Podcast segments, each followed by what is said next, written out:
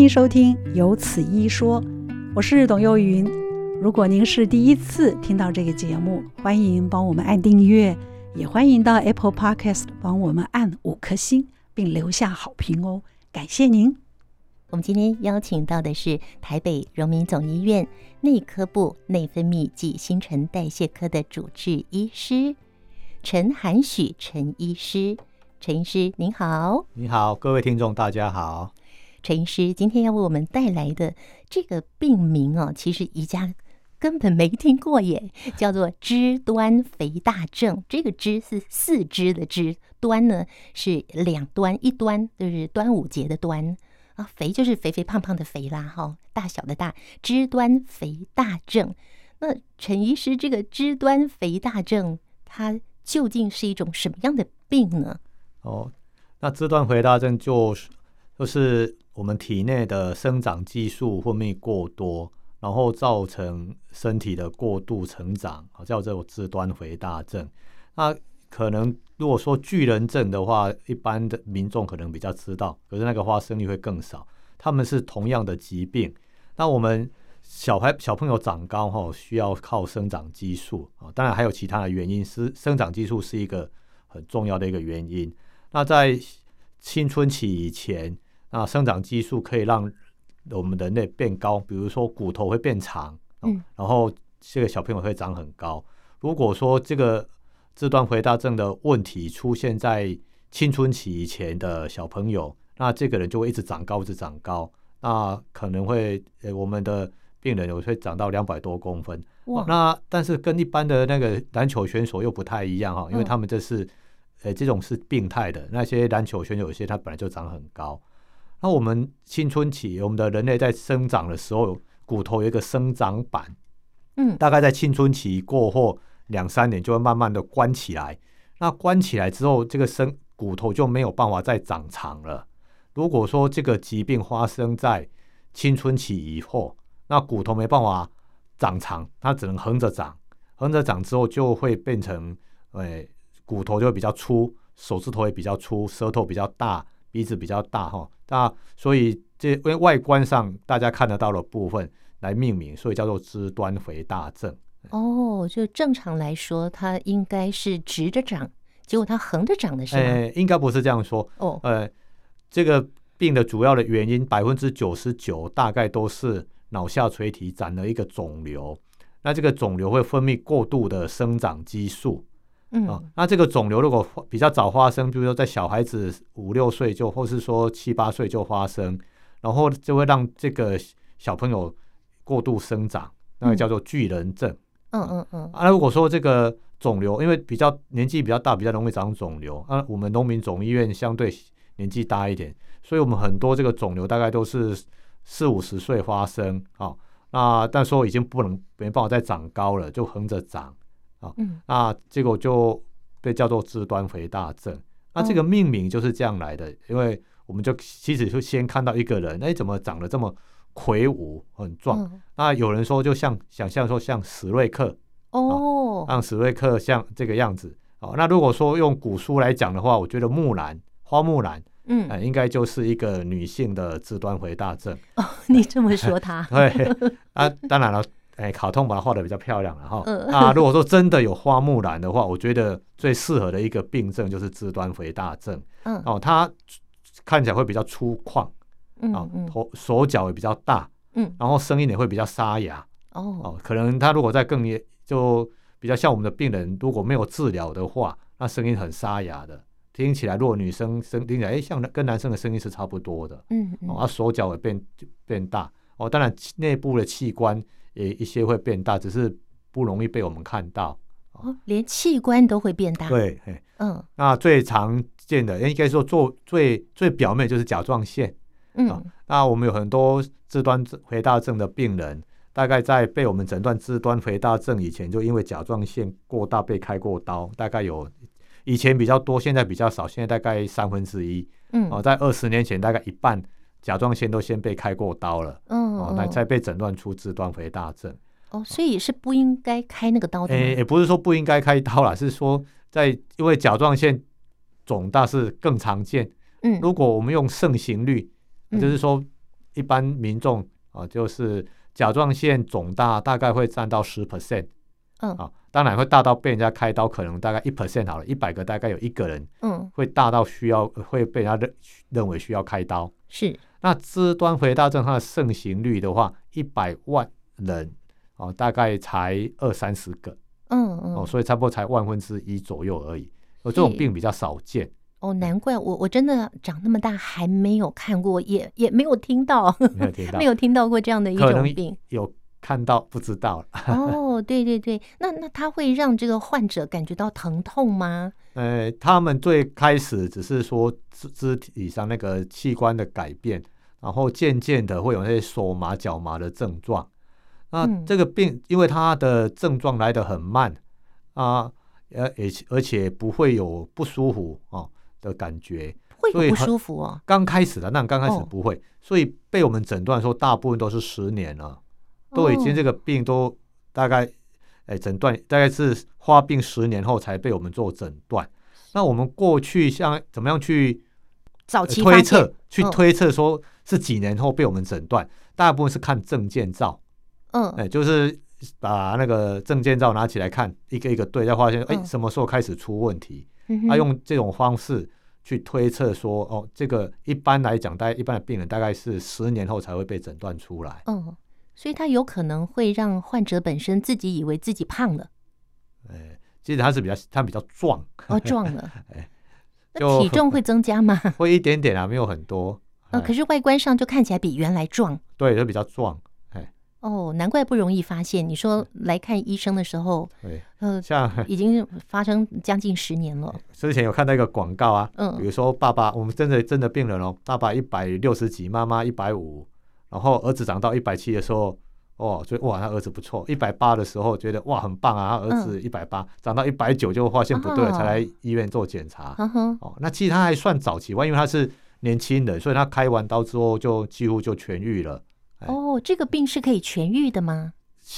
呃，早期发现是可以痊愈。哦，早期发现可以痊愈。那所谓早期发现要多早期啊？那个看肿瘤的大小。嗯，哎，如果被诊断出来了，那肿瘤已经很大了，那就很难把它开干净，很难开干净，就没办法根据开刀就把它痊愈。嗯。不过我们还有药物可以治，还有内科药物可以治疗。嗯哼哼，好，我们呢，呃，后续还会再跟听众朋友来介绍到底要怎么样来治疗这样的一个病症哦。那那我们来了解一下这种肢端肥大症的病人，除了刚才所介绍的这个外观的改变，跟他的内脏、他的肢体会会膨胀、会变大之外呢，他在整个身体的状况上会有什么样的一个状态呢？这这个问题问的好，这就这个是为什么这个病要治疗的最主要的原因呐哈啊，这个病你想，诶，它肢端肥大，但是它内脏也是肥大，所以会真的会致命的话，大部分是心脏疾病，嗯啊，心脏也是会肥大哦，心脏肥大我知道有一种这样病叫做什么，嗯，心脏肥大症嘛，他他就他心脏的肥大跟诶一般的肥。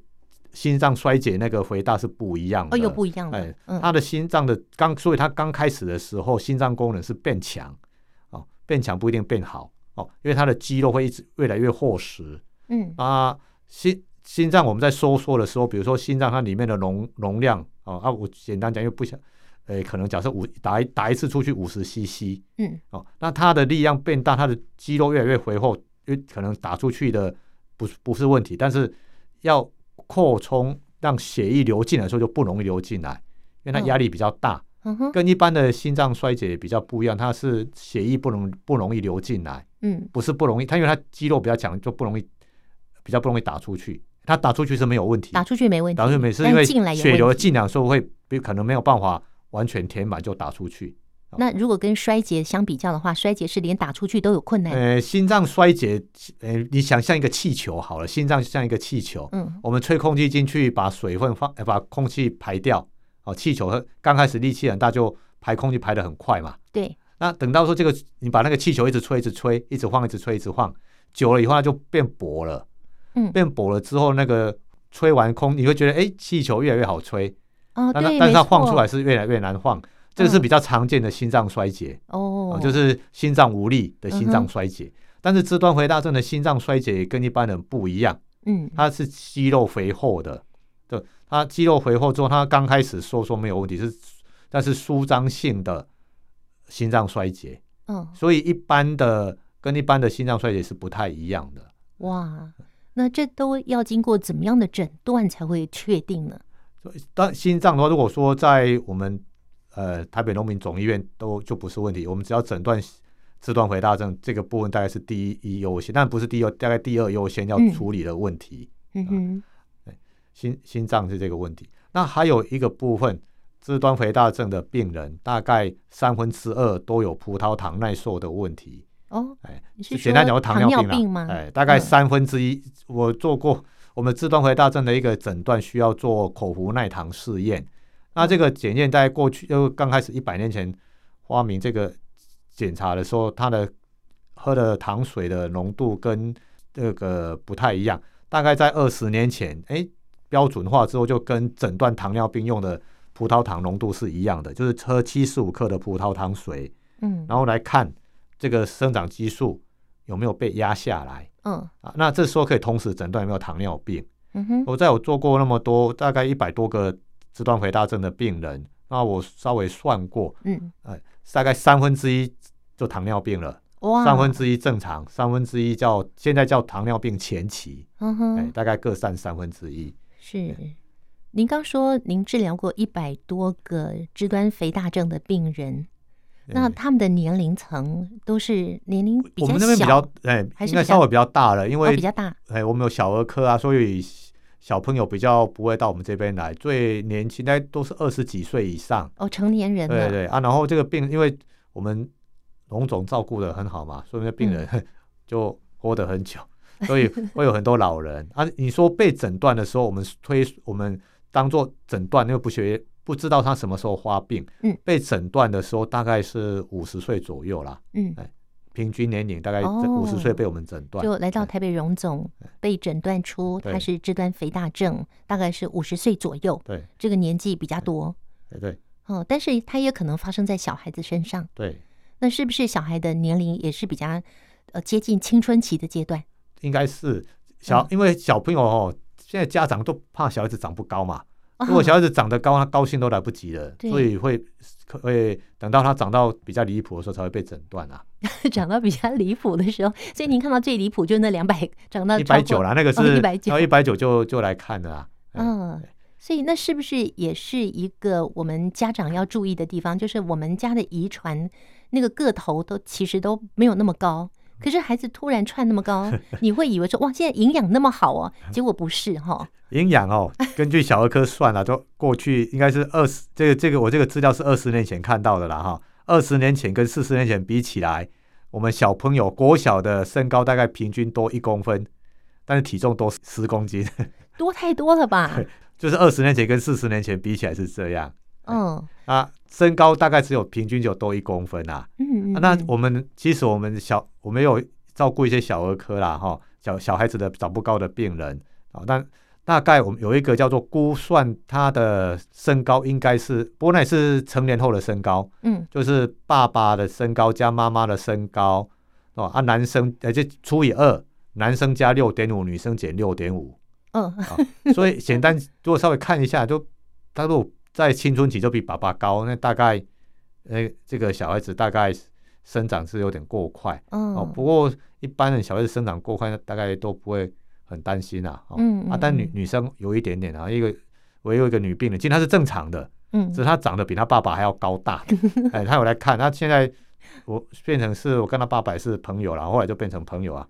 所以他就是确诊为他没有他没有肢端肥大症，他只是长得比较高大而已。哎，不不过那个早一点关心，带到医院来做确认，来进一步检查，我觉得是有必要的，对不对？是。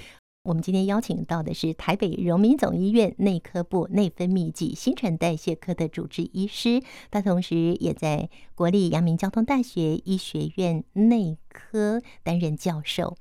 那我们今天介绍的这个病症叫肢端肥大症。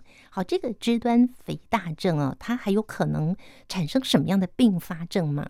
肢端肥大症的并发症啊，比较，哎，因为都比较会致命的，就是心血管疾病啊。刚刚上一部已经有稍微提到过了哈。啊，心它除了跟它它的特征就是心脏会肥厚。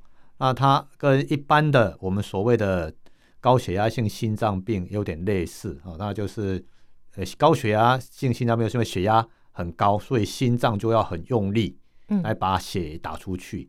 啊、嗯，它它的因果关系虽然不一样，但是看到都是心刚开始都心脏会肥厚，然后到时候加上一些其他的代谢的问题，它的血管也会容易堵塞，嗯，那造成那个心脏疾病的死亡。啊，那再再就是最比较直接的那个原因，那因为这个疾病大概百分之九十九了哈，大大概是教科书上会写，大概九十八都是因为脑下垂体长了肿瘤。嗯，啊，那这个长了肿瘤之后，它最影响的就是它附近的的那些腺体，他们是他们是脑下垂体，脑下垂体会分泌大概六大类的荷尔蒙，嗯，啊，这些荷尔蒙可能大家不是很清楚啊，没关系，我先讲生长激素。好，啊，因为它长了一个肿瘤之后，生长激素分泌过多，那你想想看，那个空间哦，那个呃脑下垂体它的空间大概只有零点五乘零点五乘以一公分左右那么小的一个范围。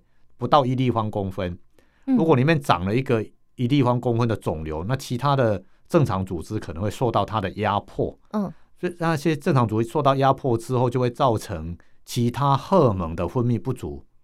然后脑下垂体它的荷尔蒙可能大家比较陌生，但是脑下垂体分泌出来的，它就像如果大家还记得健康教育哈，我发现那个最近的健康教育还是有写哦。嗯，脑下垂体是我们。所有内分泌疾病的指挥中心，就像交响乐的指挥中心，内分泌疾病，对，它内分泌器官，它不是疾病，我们内分内分泌器官的指挥中心，它会它会放出一些荷尔蒙，那些荷尔蒙，那刚刚讲到甲状腺，哦，它会分泌一种甲状腺促素来刺激甲状腺分泌甲状腺素，嗯，它会分泌刺激肾肾上腺素分泌的。的那个 ACTH 啊，是那名字太长了。嗯，然后还有跟性腺荷尔蒙有关系的啊，我们叫黄体素，嗯，跟滤泡刺激素，它都它可以让不管男生女生都让他们的生生殖器官发育哦。那这些如果发育吗？不是讲正常发育，正常发育，正常发育。那如果这些荷尔蒙受脑下垂的荷尔蒙受损了，那有一些比较严重一点的就。呃，甲状腺功能就会不足，嗯，肾上腺功能不足，然后性功能不那个发育不好，嗯，无法正常怀孕生小孩，男生无法提供正常的精子，哦，哦这是大概是他第一个蛮严重的，对，哎，这个是比较直接的，嗯，那比较再来就比较间接的，就是像哎，它会造成刚刚讲的葡萄糖耐受性不良，那有三分之一是糖尿病，嗯，那也会高血压。哦那糖尿病跟高血压就是心脏血管疾病的主要原因。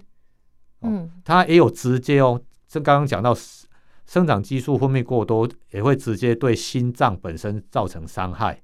它也会透过我们传统的，比如说高血压、糖尿病对心脏再造成伤害，我们叫二次伤害也好了，哦，就大概这样子。呵呵啊，所以这个是它影响比较我们比较看得到的地方。嗯嗯。那我们再想象一下，我们的肢端那个组织啊，什么都肥大，我们的神经会被压迫到，所以有一种叫做腕隧道症候群。哦。就是手腕的那个组织增厚了，就压到了我们的正中神经，那我们的手指头。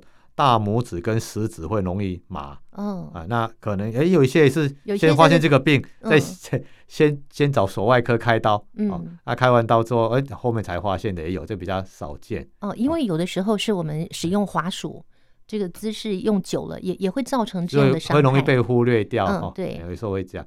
那还有前一阵子在推。诶，睡眠呼吸中止，这个并不晓得大家默不默。你说打呼那个吗？嗯、就是睡睡觉睡到一半呼吸会停止啊，嗯，叫睡眠呼吸中止症。嗯，那我记得最前过去十年来，好像都卫就是卫生教育有在在宣传这些事情，所以我们就会做一些睡眠呼吸中止的检查，像我们医院是在胸腔内科有做这个检查，嗯，他们常常做到一些比较严重的，就帮他抽血检查，就发现是肢端回大症。哦，啊，当然后来我们就倒过来做，就是我们这些肢端回大症的病人呢，那比较熟了以后，我跟他比较病人比较熟了以后，就看他要不要去做一个睡眠呼吸检查。嗯嗯，真的去抽下去也是大概一半都会有问题。嗯，哎就是几率蛮高的。对，那那解释的原因大概有，呃，应该说睡眠呼吸中止有两个两大原因，几乎那个生长激素过多都会有，一个是从大脑开始，就是哎，就是那个呼吸中枢受到影响，嗯，那造成了睡眠呼吸中止。另外一个是气道，嗯，呼吸道，嗯哼，那这这这段回答症，你想想看，什么器官都会大，舌头也会变大，嗯，他舌头大了以后，就睡觉的时候就很容易倒下去，把呼吸道挡住了，堵住，嗯，那堵住的时候，一些它就会造成呃睡眠呼吸，就是堵住了空气就进不去，那还好我们人类不会这样就死掉，那等到二氧化碳累积，就呼吸会暂停嘛，哈，比如暂停了十几秒、二十秒以后，哎。那个，哎，二氧化碳累积以后，哎，就刺激，刺激越来越强，二氧化碳越高，然后刺激呼吸的那个浓的那个强度越强，哎，他就会醒过来，哎，其实他人没有醒过来，就是就是继续呼吸，就把就吸了一口大口气，就把舌头推走了。哦，啊，但是你们如果，呃，因为今天不是这个不是我的专长啊，也不是我的主题，对，他去做检查的时候，他其实病人睡眠呼吸中止不是就停。就停下去就那就死掉了嘛。对呀，对。大概都通常都终止个十秒就很严重了啦。嗯嗯。因为平常我们正常的呼吸一分钟大概呼十二到十六次嘛。嗯。哦，大概是三秒呼三秒吐的这样这样子。嗯。三秒钟呼吸三秒钟吐气。但它可以停十秒。你憋气憋到一分钟都受不了了，所以那睡眠呼吸终止通常大概就十几秒了。嗯。但这样子睡睡眠品质就不好了啊。所以听起来好像这样的病不太容易被发现嘛。但哎，真的是。不容易被发现啊！等到被我们长得比较壮，诶、欸，外观已经看得出来了。嗯，即使我们在路上也会看得到。嗯啊，但是跟三四十年前不一样。像我的老师在路上看到自端回大症的病人，就会叫他来医院检查。他们那时候比较尊重医生。嗯，那我们最近在，比如说在过去十年，我们大家突然讨论说，其实我在路上遇到过，可是我就没有那个道德勇气劝他来检查。嗯。啊，我们真的有一个同事做了哦，他比如说他去，他好像去一家餐厅。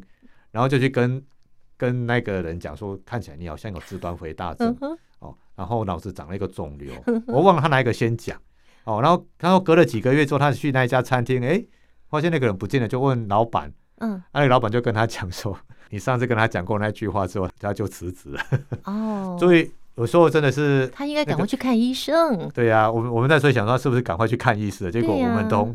我们的朋友讲的后面让我觉得有点失望，对，所以有时候可能，所以我们只好透过这种广播节目啊，看看让病人，哎，我想到了，你就主动的去检查。嗯嗯嗯。那过去这二十年来，我自己主动去讲的大概只有两种人啊，一个就是平平常都在看我门诊的病人，嗯，那我说啊，我觉得你好像像一种病，我帮你抽血做个检查，嗯嗯，啊，这个还有一个是病人的家属。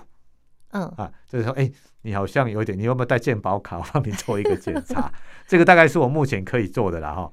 哎路在路上遇到那个，我大概看到就，哎，我很纠结要不要跟他讲，大概目前还没有跟病人讲过，怕吓到，还没还没有跟路人讲讲过。嗯嗯，哎，所以你刚刚说这个检查是抽血就可以了吗？这么简单吗？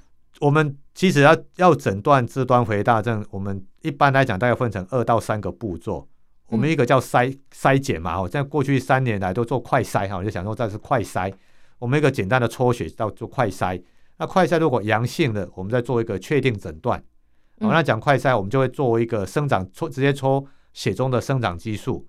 另外一个就是生长激素刺激肝脏之后分泌的胰岛第一型一类胰岛素生长因子。这个名字很难念，什么意思呢？它它就是它它的英文名字，可能大家还有可能听过 IGF one，嗯，它就是一种生长生长因子。嗯、那这个生长因子它的半衰期比较长，所以它在血中浓度比较稳定。所以我们在抽血的时候，对，如果考试要写这个 IGF one，嗯啊，因为生长激素会随时会波动，嗯哼，哼、呃，所以。单一的生长激素的抽血是不具代表性的，嗯哼，啊，那就要靠那个 IGF one 第一型类胰岛素生长因子，哦，听起来蛮绕口的啦，对对对，我们完全听不懂。你先记 IGF one，好，然后这个 IGF one，对对对，这个比较容易查，网络上查一下。那筛选如果哎如果有问题，我们再做进一步的确定诊断，嗯，就要怎么样叫确诊？好了，哈，现在确诊，过去这三年来都用这个特嘛，哈，哎，大家比较知道，要快筛。然后再来是要确诊，嗯，那确诊最刚刚讲过的方法就是葡萄糖耐受性，嗯，但是做法跟诊断糖尿病是一模一样的，只是我们测的东西是除了血糖以外，就还要测生长激素，嗯嗯，那所以呢，生长激素哈，当我们喝很甜的东西，吃的很甜的时候，生长激素会压到几乎不会分泌，哦，正常人会这样哦，所以我们才会讲，就叫小朋友不要喝太多可乐，嗯嗯，因为喝了可乐哦。那个生长激素就就分泌就会降低很多。哇，哎，所以不要吃太甜，嗯，啊，顺便就测血糖嘛，哈，因为我过去几年的经验，大概三分之一只有三分之一是正常，哦，三分之一是糖尿病，所以我们顺便测血，看有没有糖尿病，嗯嗯嗯，啊，如果说，哎，正常人喝了葡萄糖水以后，他的生长激素被压得很低，哎，就这样就可以很安心，他不是肢端回大症，嗯，那如果喝了葡萄糖水，它的生长激素浓度不受影响，哎，这时候大概就可以确定诊断，可以确诊肢端回大症了。嗯嗯嗯。然后再来呢，第三个步骤就要找出它是什么原因造成的。嗯。那刚刚提到过，大概百分之九十九、九十八都是脑下垂体的肿瘤，所以我们就会做一个脑那个磁振造影，嗯，看看是不是有肿瘤。我刚刚讲过，说我照顾了一百多个病人啊，只有一个在脑下垂体找不到。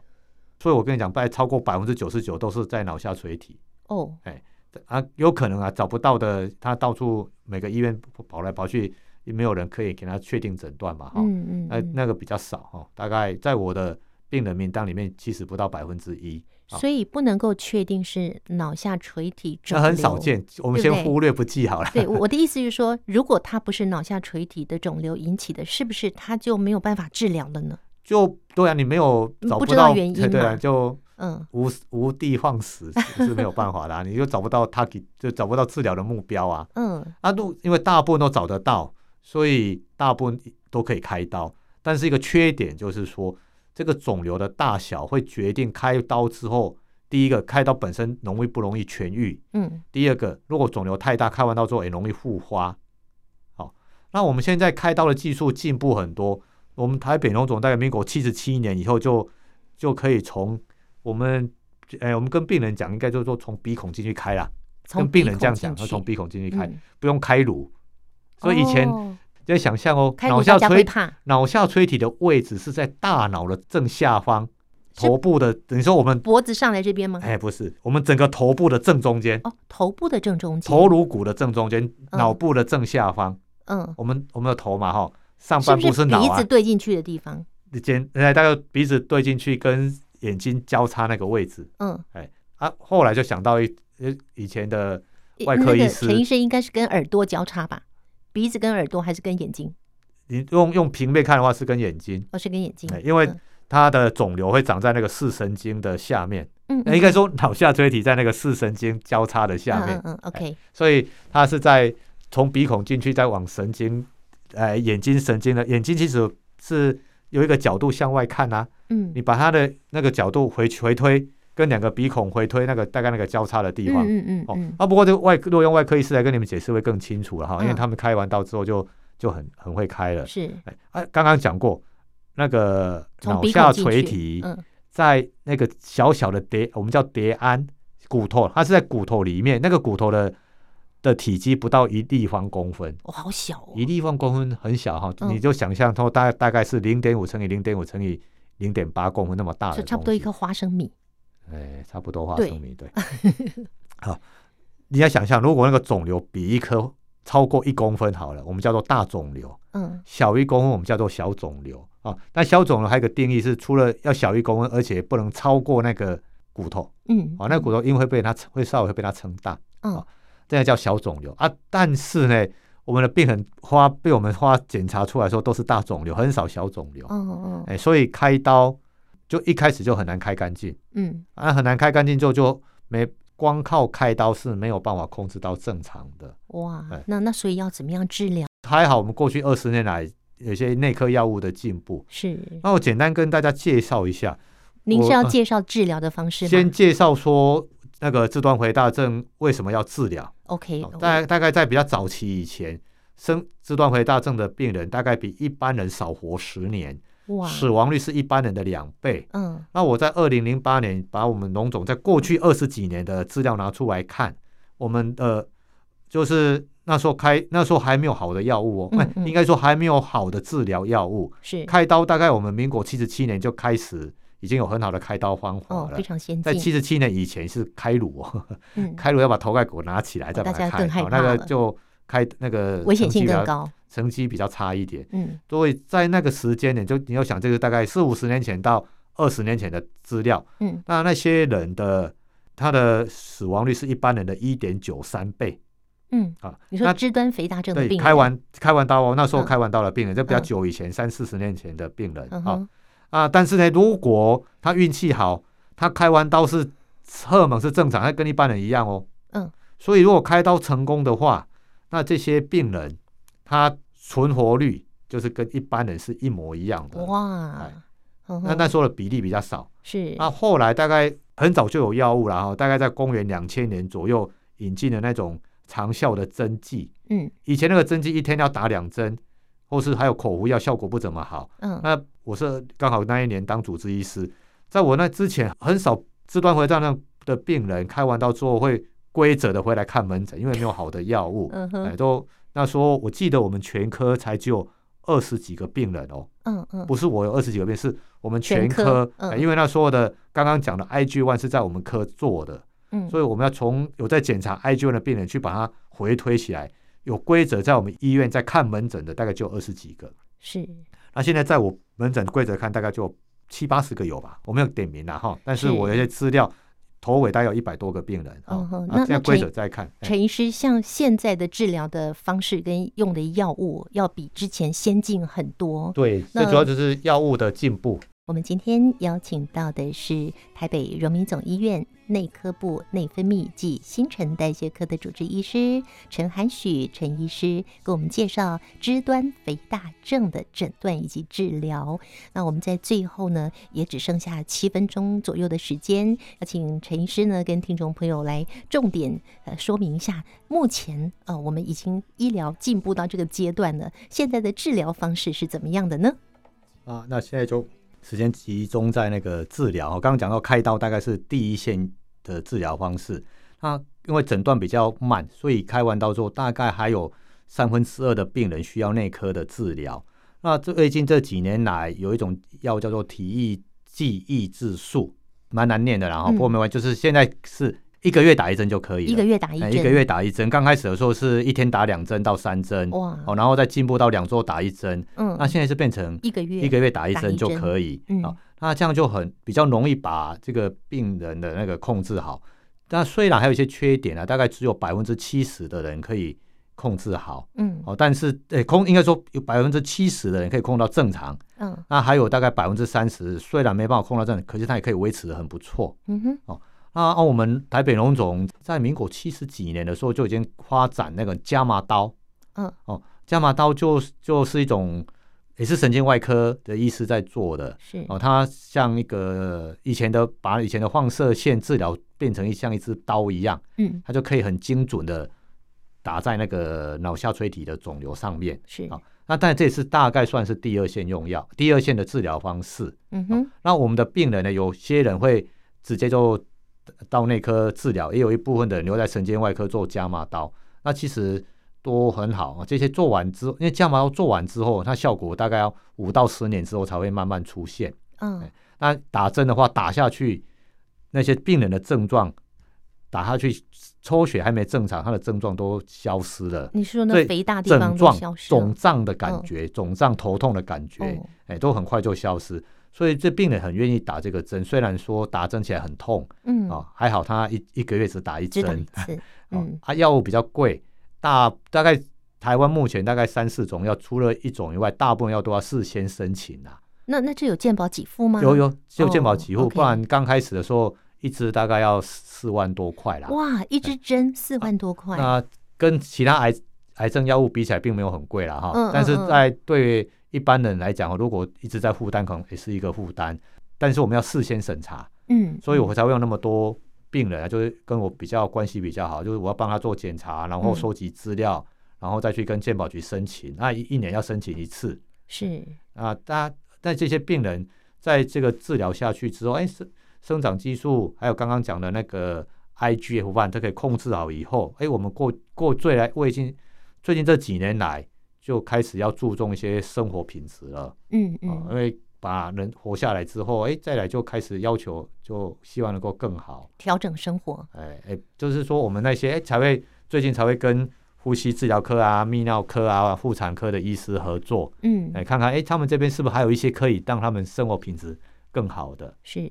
所以，所谓生活品质更好，是不是我们要这个睡眠正常，然后要有适当的运动，然后饮食均衡，是，是这些吗？我们先先着重在肢端回大症而已啦，哈，其他的没有管那么多哈。所以我们今天主题在肢端回大症。嗯，就肢端回大症刚开始，比如说过去这四五十年来，就是让呃他的存活生命可以活得跟一般人一样好。嗯、所以如果说我们把这个生长激素跟 IG One 控制到跟一般人一样的话，那它的寿命就跟一般人一样了。嗯，啊，那当然了，这时候它还有一些次要的问题，可能不会影响他的生命，但是生活品质，这是我们未来这几年要努力的地方。是，那所以这个它是有有可能预防吗？因为您说预防大概不太可能了，因为脑下垂体肿瘤，它的发生率就一百万人年大概只有三个了。嗯嗯嗯，太少了，不值得去预防。